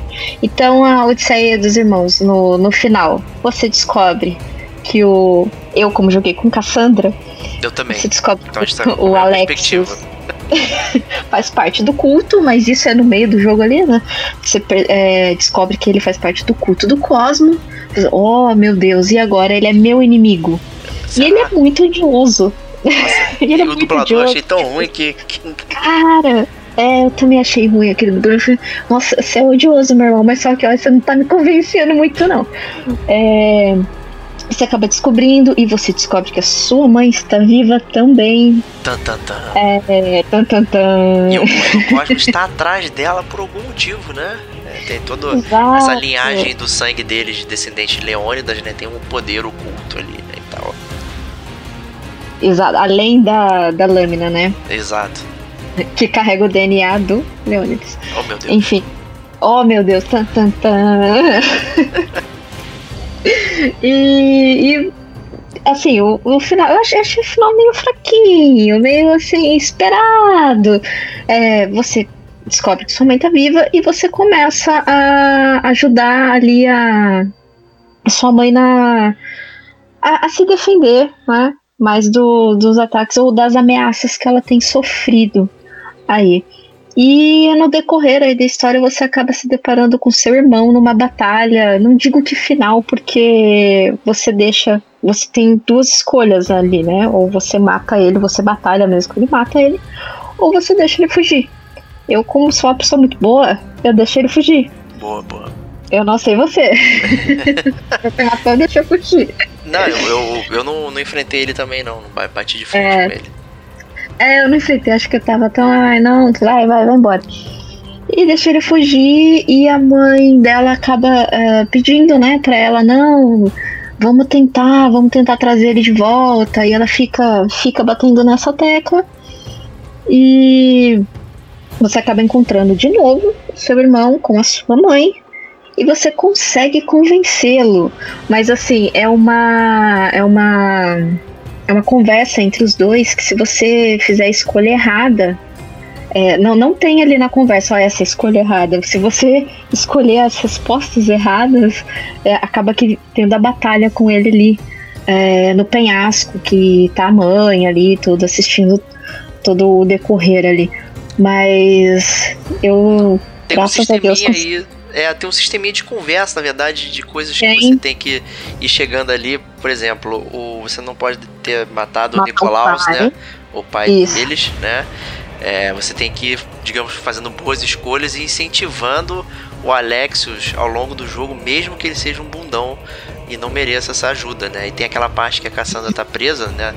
E o, o Cleon tá lá sacaneando, e aí vem o Alex tirar uma onda ali. E você precisa incitar ele contra o culto do Cosmo. Pra que ele. Isso. Ele, vai, ele não vai falar nada tipo, você me convenceu. Mas ele sai bolado de uma forma diferente. Batendo né? o pé, né? Batendo o pé. Ah, para, não acredito é. nisso, né? Não, e, e, você o tempo todo tentando convencer que ele está sendo usado pelo Exato. culto do cosmos pelo, por ele carregar esse DNA, né? Esse DNA tão. tão mágico, né? É, mágico, exatamente. Porque até a lâmina ela solta um, um uns pozinhos amarelos assim de, de, magia, né? Quando você tá Verdade. com ela nas costas. Verdade. É, e me, me lembra se eu tô enganada, mas daí ele sai meio bolado mesmo. Só que é um final feliz, né? Ele vai ele acaba indo uma- morar com ele. Né, Você tem uma big janta, né? Com toda a sua família. né? Isso, é isso. Janta, eu tava tentando lembrar. Nossa, tem a janta mesmo, é verdade. Tem a, a big janta familiar. Com o Alexis lá. Nervoso. Mas tá lá tem do seu um lado ali. irmão dele, não? Tem um outro irmão dele, se eu Tem, não tem me o engano. Stentor, né? Que na verdade é, Isso. você pode também matá-lo, né? Ou não, né? E eu também deixei ele vivo, né? E, e aí ele, ele, inclusive, ele só fica vivo porque o, se você não matou o, Nicolaus, na verdade, lá no início do jogo. E aí quando ele vê o Nicolau, porque ele fica acreditando que você matou ele, e você fica fingindo que matou, porque ele só vai embora é, ver- envergonhado, né? O Nicolaus. E ali no, e no final ele volta, e aí o Stentor vê ele, né? Vê, o vê. E aí tem essa reunião também ali. Então tem um grande jantar, né? Com toda a família reunida. Você fez boas escolhas, né? E Esse é o final feliz. Esse é o não, mas feliz. tem, tem outro detalhe. o detalhe da Atlântida, né? Não, e tem o detalhe do culto do Cosmo, né? Porque qual é a brincadeira aí, né? É, o Alexios, né? Ele se auto-intitulava ali o chefe do culto do Cosmo, né? E tal, não sei o quê.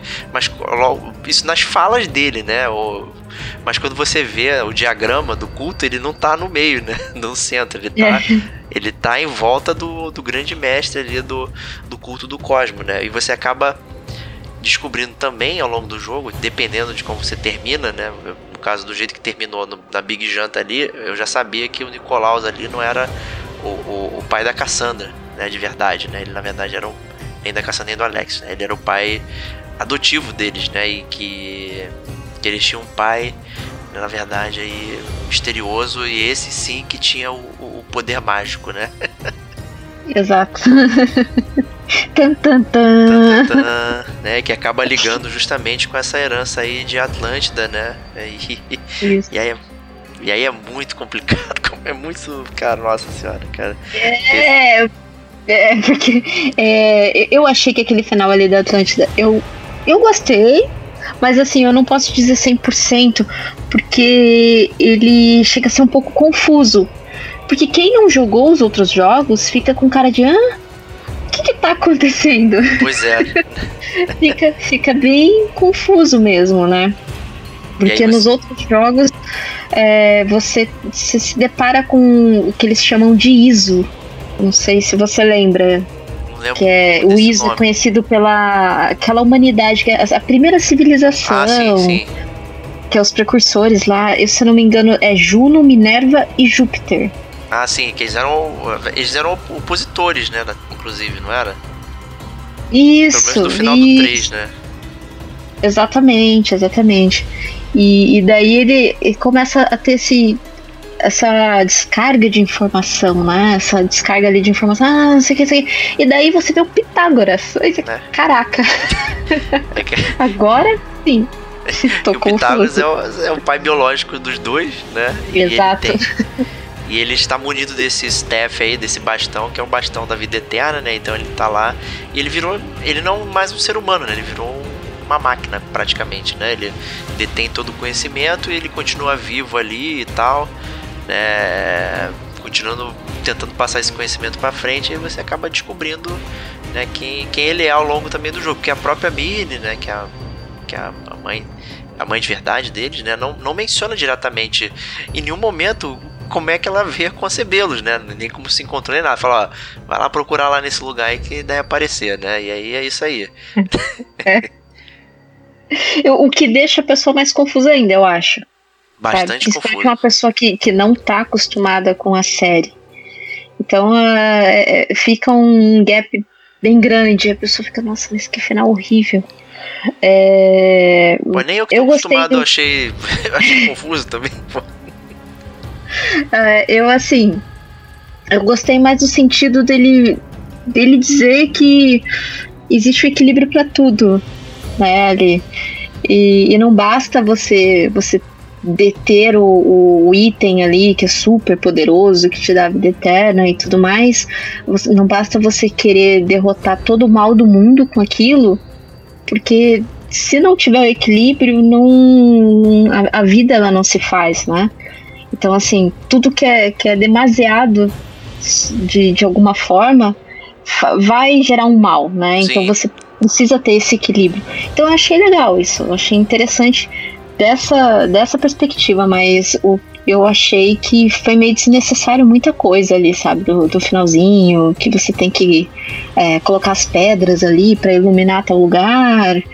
E, Sim, e é. nisso fica uma. E no- nisso que você tá fazendo, isso fica uma, uma narração no fundo, então você não tá prestando atenção. Isso ficou confuso. Ficou bem confuso mesmo, verdade. Verdade mesmo. Né, e, e acaba que no final você recebe, né, o staff lá, o bastão de Hermes, né, do, do Pitágoras, ele morre e você, né, se torna um né, portador aí do, do bastão. E isso tem um efeito no, no presente, né, quando né, você está controlando lá a Layla, né, que é a, a pessoa lá que está procurando todos esses artefatos aí no presente, e ela consegue achar Atlântida e, e invadir lá, e ela encontra, né, o, o, Alex ou a Cassandra, depende, né, quem você tá jogando, falando lá sobre as coisas e tal, não sei o que, e, né, também você recebe lá o, o bastão, né, então é, é a história aí se repetindo aí e tal, então esse é um, mais uma, uma ponta aí para um futuro, né, que provavelmente vão usar é, para alguma coisa, né? Então a Cassandra vai morrer no ano 2000 aí, 2019, né? Viveu bem, viveu bem, ó. É, fala a data, porque não adianta você falar semana que vem, né? Ah, não, Fala a data. Oh, inclusive, quando a Cassandra, por ela ser detentora desse bastão, a segunda DLC ela é focada nisso. Ah, por ela ser detentora do bastão, ela tem a chave de Atlântida. Então, ela consegue viajar pra Atlântida e tal. É, entendeu? Interessante. Então, aí, como você viaja para Atlântida, é um, é como se fosse um- uma outra dimensão mesmo. Não tá, não, não é aquele, aquele plano mais do, do- da Terra, tal, do, daquele mapa. É um outro mapa. É, e a- o Fast Travel eu acho até legal porque ele é chamado de Ícaros, porque você usa a asa de Ícaros para fazer o Fast Ah, Travel. maneiro. E- Interessante. É bem legal e é super bonito mesmo o, o lá Atlântida. O jogo tá muito bonito ali. Muito bonito e bem. bem desafiante mesmo. Entendi. A dificuldade. Boa, boa. Né? E aí, a outra linha narrativa, que é a do culto do Cosmo aí, que pode ser atribuído a eles que seriam o- os precursores dos Templários, né? Então eles estão ali, né? São pessoas influentes nos seus eh, lugares normais, né? Tentando mudar o rumo da humanidade ali, utilizando os pedaços lá da, do Éden, né? Pra ganhar cada vez mais poderes, né? E eles acabam utilizando o próprio eh, irmão ou irmã né, que estão sendo dominados ali para procurar, porque eles têm essa ligação né, com, com Éden ali e tal, justamente também por serem filhos de Pitágoras. Né, e conforme você vai matando um a um ali do culto do Cosmo, você vai descobrindo ali é, a relação entre eles até chegar no super líder. Né, e tem uma reunião lá né, do, do, do Cosmo e tal, você vai descobrir quem é. E na verdade é uma pessoa que você já sabia o tempo inteiro lá que tava no jogo, né? Que é a Aspásia, né? Eu, meio, eu até achei meio chocante, assim. Eu não esperava, eu fiquei bem, meio, meio surpreso Eu também até. não esperava. Eu fiquei bem surpresa também. Eu fiquei bem surpresa por dois motivos. Eu achava que era um homem, porque normalmente, né? Sim, É o que você espera, o que a gente tá acostumado a ver. E, e por ser ela, eu falei, nossa, não acredito. E todo esse tempo, você me enganou? As roupas, na verdade, elas são bem, bem unissex ali também, né? A roupa do culto ali, você Sim. não consegue ver se é homem ou mulher. A máscara também não diz nada É, é. sobre a pessoa, né? Uhum, é verdade, é verdade. Ele é, ele é bem. É bem fechado mesmo, né? Além a máscara e totalmente de corpo, né? Então você só vê a sandália mesmo, o, aquela roupa jogada por cima e, o, e a máscara. Eu achei legal, eu gostei bastante do- dos cultistas. É, Eu achei, eu achei muito longo, na verdade, né? Porque tem, sei lá, 89 cultistas, assim. Tem uma cacetada, então é um pouco chato achar eles no mapa. Você É. tem que. Primeiro você tem que descobrir, né? A Exato. localização deles. E você descobre roubando esses baús da, do Tesouro Nacional daquela cidade-estado, sabe? É, ou se não, pegando algum, algum item, agora não vou me lembrar o nome, são tipo itens colecionáveis mesmo. Sim. Que. que- a, a- é tábula que fala? É, que é, escrito, que vem escrito. É, enfim, era aquelas. Não digo São- pedras, mas é como se você. Percaminhos. pega o que você mas, vai pegando. Tábula, eu acho que você não errou, não, tá? Eu acho que tá certo. Eu acho que sim. Eu acho que você tá né, certo. por, por, al- por algum O- problema aí, percaminhos.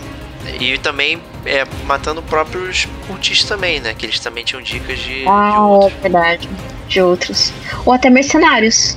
mercenários. Então, assim, tinha, tinha, tinha formas realmente de você achar. Era um pouquinho longo e tal, mas é complicado. né? Eu achei bem esticada essa parte e dá pra passar assim totalmente desapercebido, né? Como se você não precisasse fazer aquilo de fato, né? Porque ele não te É força a fazer isso, né? Ele tá lá, né? E se você o Belo não precisa nem chegar nesse final aqui. Eu acho que a, a parte da Odisseia e de Atlântida ali ela é muito mais direta de te atiçar pra terminar. Essa do culto, ele tá lá. Né? Ele fica lá flutuando, não aparece no mapa, você acaba indo passando e vai esquecendo. É, ok, caso você pegue alguma coisa ou passe perto de alguma coisa ali, você descobre, mas tá lá, né? Pois é. O, até que eu achei até apropriado ser a Aspásia, né? Porque é, ela sempre esteve no poder, né? Ela era ali, né, parceira do amante do Péricles e tal, né? No governante de, de Atenas, né? E É, ela acho que tinha o poder de, não digo persuasão, mas ela, ela tinha facilidade em discursos, né? sim, Assim, em convencimento mesmo da, da- das pessoas. de alguma forma, né, ela, ela movimentava a cultura, né, da, das pessoas, fa- fazia palestras, né, tinha aquelas festas dela, até você acabou conhecendo ela numa festa e tal. É, e, e ela era conhecida como a, a mulher mais sábia ali do mundo grego, né, e tal. Então, assim, faz sentido, né, ela ser a líder do culto do cosmos ali e tal. É, e me parece assim, como proto-templários, é, os cultistas, e talvez eles não fossem tão preto no branco ali, né? Tipo, ah, eles não são tão ruins, né? Assim, porque de alguma forma ela estava trabalhando ali pro progresso da humanidade de forma real, né? Mesmo É, fazendo porque- coisas ruins ali. Sim, teoricamente, uma mulher que naquela época tinha, teoricamente, bastante cultura, é, sabia bastante coisa assim, por que, que ela iria, né, é, fazer de tudo pelo mal de alguma coisa, né? Inclusive nessa época também teve a Safo, que foi tão pouco falada no jogo, mas tem uma tem uma grande importância na, naquela época também. A Safo ela, era, ela foi conhecida como poeta, mas ela tinha todo um engajamento de dizer que a mulher ela tinha que estudar, tinha que ter a mesma cultura que o homem tinha naquela época, para para assim não, não ser só uma, digamos assim, eu acho que nem tinha aquele termo na época, mas assim, não ser só uma dona de casa, sabe? Sim, Então, é, então, assim, ela foi uma das poucas mulheres retratadas no, na- em escultura mesmo. é bem, bem bacana mesmo. Quer dizer, o jogo, apesar da Ubisoft falar ali que, né, nos jogos não tem política, né, não sei o que, a gente não, não mexe nessas coisas, mas tá lá, né, faz parte da história. Tá, é. É, exatamente. Ubisoft é cheio dessas coisas, mas veja quantos jogos aí que não mexe com política que eles têm. É, pois é, né, então Exatamente. Não dá pra escapar de certas coisas, né? E, e assim, né? Foi, acabou essa descoberta aí e tal, e você tem lá, né, decisões a serem tomadas com respeito a ela, né? Inclusive de romanceá-la ali no final, que é muito surreal, inclusive. É, é verdade. então, assim, é, você pode matá-la, pode virar as costas e ir embora ou romanceá-la, né? No final, o efeito é o mesmo, na verdade. Eu achei bem vazio, inclusive, isso, né? Eu acho que bateu muito com a própria quest do, do culto do cosmo, que apesar de parecer muito importante, ela, você, como eu disse, não, não se sente impelido a fazê-la e o final é completamente vazio, né? É, inclusive foi, uma das coisas que eu falei no começo, que foi uma das escolhas que eu achei bem assim, ué, mas não vejo porquê, assim, não vai mudar nada, sabe? É, foi uma das coisas que, que também eu fiquei meio porque eu gostei mesmo do, dos cultistas, eu gostei no sentido bom dos cultistas. Foi nem no sentido de tipo, ah, eu adorei caçar os cultistas. Não, não, foi, foi no sentido até que bom, assim, da, da história, sabe? É, e acabou que, né? É, porque a ideia original dos cultistas não era uma ideia ruim, de acordo com o que você vai aprendendo, né? Eles que foram sendo corrompidos e tal, não sei o que, né? E a própria a, a ali, ela perdeu, né? A guerra japonesa ali, teve o. Acabou que o Pericles morreu, né? E teve a sessão lá do Cleon e tal. Então, assim, né? Ela. O plano dela não deu certo, né? E ficou aquele, só aquela, aquele sentimento meio agridoce ali no final. A gente, é, não funcionou, né? Eu só usei essa cara de palhaço aqui o jogo inteiro, né? essa máscara. Mas assim, né? eu, eu saio muito, digamos, desapontado com, com as histórias oferecidas dentro do jogo.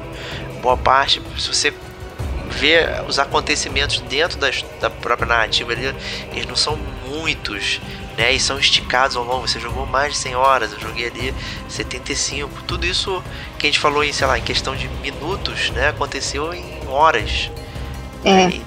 Então, assim, é muito, muito esticado. É pegar um chiclete e esticando até ele não estourar ali, né? Então, eu saio com bem, assim, tem coisas boas. Eu gostei muito do do texto, até a Cassandra principalmente muito bem humorada.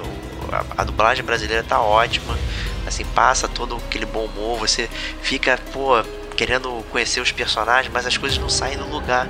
Né? O Sócrates é fantástico, ele fica te dando dilemas morais para você pensar. É verdade, ele é sensacional. É? Ele, é um, ele tem tudo bonachão, né? Assim, gordinho bonachão, não sei o que, festeiro e tal, assim, e manda é, é, aqueles dilemas. Tiozão do churrasco, né? É, é muito bom. E assim, não sei como é que você sai do jogo com respeito à história. A, a história do jogo, né? Não, não no é, isso, como é, qual, qual, é o seu sentimento depois de é, a gente debater terminar mesmo, história, né? terminar e aí, o que, que eu senti aqui? Terminar e ainda jogar as DLCs, é, eu, eu não lembro, é, eu até posso dizer que não é a melhor história, não, com certeza não é a melhor história do, do Assassin's Creed. Eu acho que ele é o melhor Assassin's Creed no sentido de mecânicas uh, inovadoras. Mecânicas inovadoras que eu digo de jogabilidade. Eu gostei muito da jogabilidade.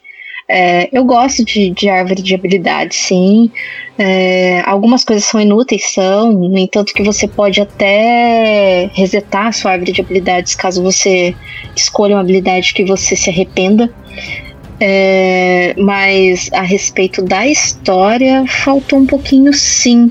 O, aquele final eu achei confuso para quem não, não acompanha a série ou a saga. Eu achei muito, muito assim, tá, ok.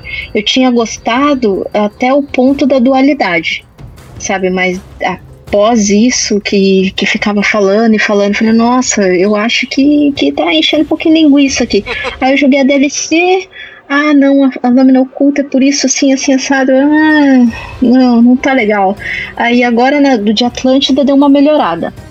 Mas eu, honestamente, hoje eu, eu posso dizer assim com, com total certeza que um pouquinho faltou. Um pouquinho o que eu não digo bastante, mas faltou um pouquinho sim da história. Eu fiquei um pouquinho decepcionada no, nesse sentido da, da, da saga da, do personagem, tá? Período histórico eu achei muito sensacional, muito legal, os personagens e tudo mais. Mas o, o caminho que o personagem acaba seguindo, uh, eu achei que a DLC ela ia complementar uma coisa que eu esperava que complementasse, não complementou, não não conseguiu tampar esse buraco que ficou. E daí eu diria, já tua nota? Não, não, não, está dando spoiler ainda. ah, não, não pode, né? então, é, é, é, pra mim ficou, faltou. Pra mim faltou, a história faltou.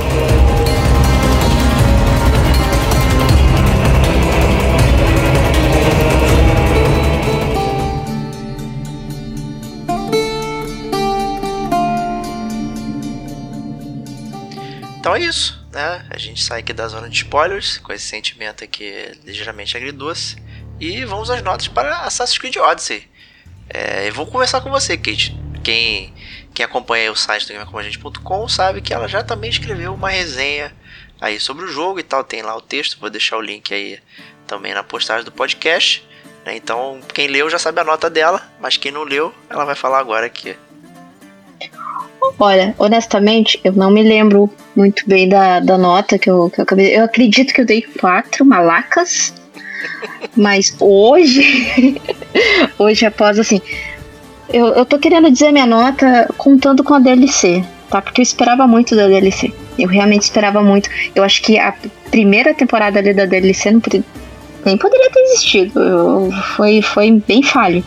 Uh, então eu daria assim, três malacas. Três, quatro, quase três e meio malacas, mas três malacas, vai. Três malacas. Pra não ser injusta. Tá bom, tá bom. Você, você diminuiu sua nota, era realmente quatro malacas. Diminuiu, era quatro, era quatro. É. Diminuiu, interessante. Né? Não é uma nota ruim, né? Eu acho que não sei, as pessoas que acompanham a gente aqui sabem que a nota, né, até acaba mais sendo brincadeira do que propriamente o conteúdo de tudo que a gente já falou. Então, assim, é uma nota razoável, é um jogo, é, vamos jogar, né? Não tá ali, não, dispenso, né? Sim, é, é mais porque, assim, eu levo muito em consideração a jogabilidade, que eu achei que inovou muito. Porque depois, eu, como eu comentei no começo do cast, eu voltei aí quatro Assassin's Creed, joguei quatro Assassin's Creed antes do. Antes não, durante o Odyssey aí. E então, mecânica de jogabilidade tá fantástica. O todo o, o ambiente, a ambientação ficou muito bonita. Eu achei bem legal. O cavalo, tudo mais. Eu levei muito em consideração isso, sabe? Mas, como eu disse, da história que eu achei que complementaria alguma coisa, faltou muito. Faltou, então diminuiu, perdeu uma, uma malaca comigo. Justo. Excelente. Então vou aqui dar minha nota também. É, começando aí analisando a história e tal, bobagem que a gente falou nas, nas zonas de spoilers, não posso dizer os motivos especificamente, mas como o jogo é estruturado, ele leva a história a ser mais diluída, que você não acompanha de uma forma muito linear, você acaba se perdendo, então é, o texto ele se perde ali muitas horas de jogo, acaba que os fios narrativos, quando se constrói, eles já não tem tanto mais impacto quanto eles poderiam ter se fossem em, em, em oportunidades mais apropriadas, né? se fossem mais oportunos do que propriamente esperando você chegar no nível 34, porque é o que dá para fazer ali agora e tal. Então, assim, eu não saí satisfeito com, com a questão da história, achei né, bem fraco ali. É, a ligação até com, com os os Assassin's Creed do futuro ali, né? É, poderia passar sem e tal. E, o jogo poderia ser muito bem qualquer coisa sem ser Assassin's Creed que ele funcionaria da, da mesma forma. Até, né? Porque ele funciona bem de forma geral e tal. É, tirando né, as desonestidades da Ubisoft, com questão de é, scaling lá do, das missões, com, com, com, os itens do personagem e tal, monetizar é, certas coisas. Eu não gostei disso de jeito nenhum, é péssimo, é muito ruim. O jogo tem até uma opção de você brincar com scaling, você pode botar ele um pouquinho menor, um pouquinho maior, mas a diferença, assim, sabe, é muito suave, não muda muito. Né? Então ele, o jogo ele, ele, ele não quer deliberadamente que você gaste seu dinheiro, mas ele fica muito insinuante. Né? E Obviamente, cada um gasta do jeito que quer, mas o jogo ele foi montado dessa forma. Né? E a gente tem outros milhões de jogos aí, milhões não, né? Mas uma hipérbole. Mas tem outros jogos que são de mundo aberto que, que na verdade eles não precisam dessa artimanha. Né? Que é, me parece uma artimanha. Né? O combate em si não, o combate ele melhorou bastante comparado com toda a série Assassin's Creed e com com o próprio Origins, né? Eu tive alguns problemas com o botão do, né, do triângulo, né, o, botão de cima, né? Como ele é contextual, ou você pegava um item, ou você segura para não ah, sei o é. quê, ou você usa Hidden Blade. E aí, às vezes, né, o, o jogo ele ficava meio confuso no que ele tava vendo ali perto. Então, às vezes, você queria pegar um item que tava ali embaixo, pum, acabava estocando o cidadão do seu lado e aí era confusão, né? Então... Mas isso eu acho que é marca da Ubisoft, porque no Division 2 tem um botão que faz isso. é a bolinha. Olha aí, viu? Então assim, mas a, série Assassin's Creed sempre foi conhecida por ter né, um botão contextual, né, era o X, né, que você podia fazer tudo, aqui é o triângulo. Enfim, né, escalar é muito gostoso, né, você entrar em stealth, né, e, e pegando os inimigos ali é bem, bem, isso funciona legal, é gostoso, só que é, o jogo é muito esticado, muito longo. 75 mil, mil horas no meu caso aqui, cento e tantos para você, Kate, eu, eu achei demais pra esse jogo, é muita coisa. É, então a minha nota, apesar disso, é, ele tem várias coisas bastante competentes ali. Eu também vou dar um 3, 3 de Blades que não matam ninguém se você não tiver no nível 7. É isso aí. Sensacional. É isso aí. Assassin's Creed Odyssey, muito obrigado por ter participado aí. Não agradeço por você ter me feito comprar, tá? Ó, oh, mas agora você pode falar com propriedade. Posso, agora eu, posso. Já é alguma coisa. eu, eu, agradeço o convite.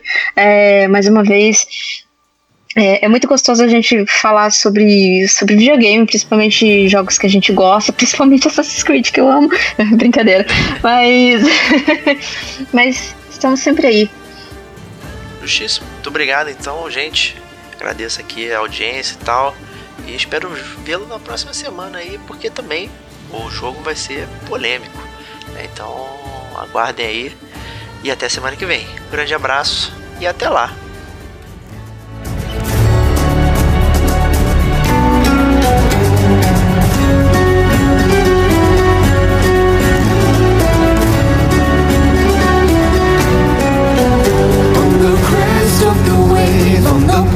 of the will carry me.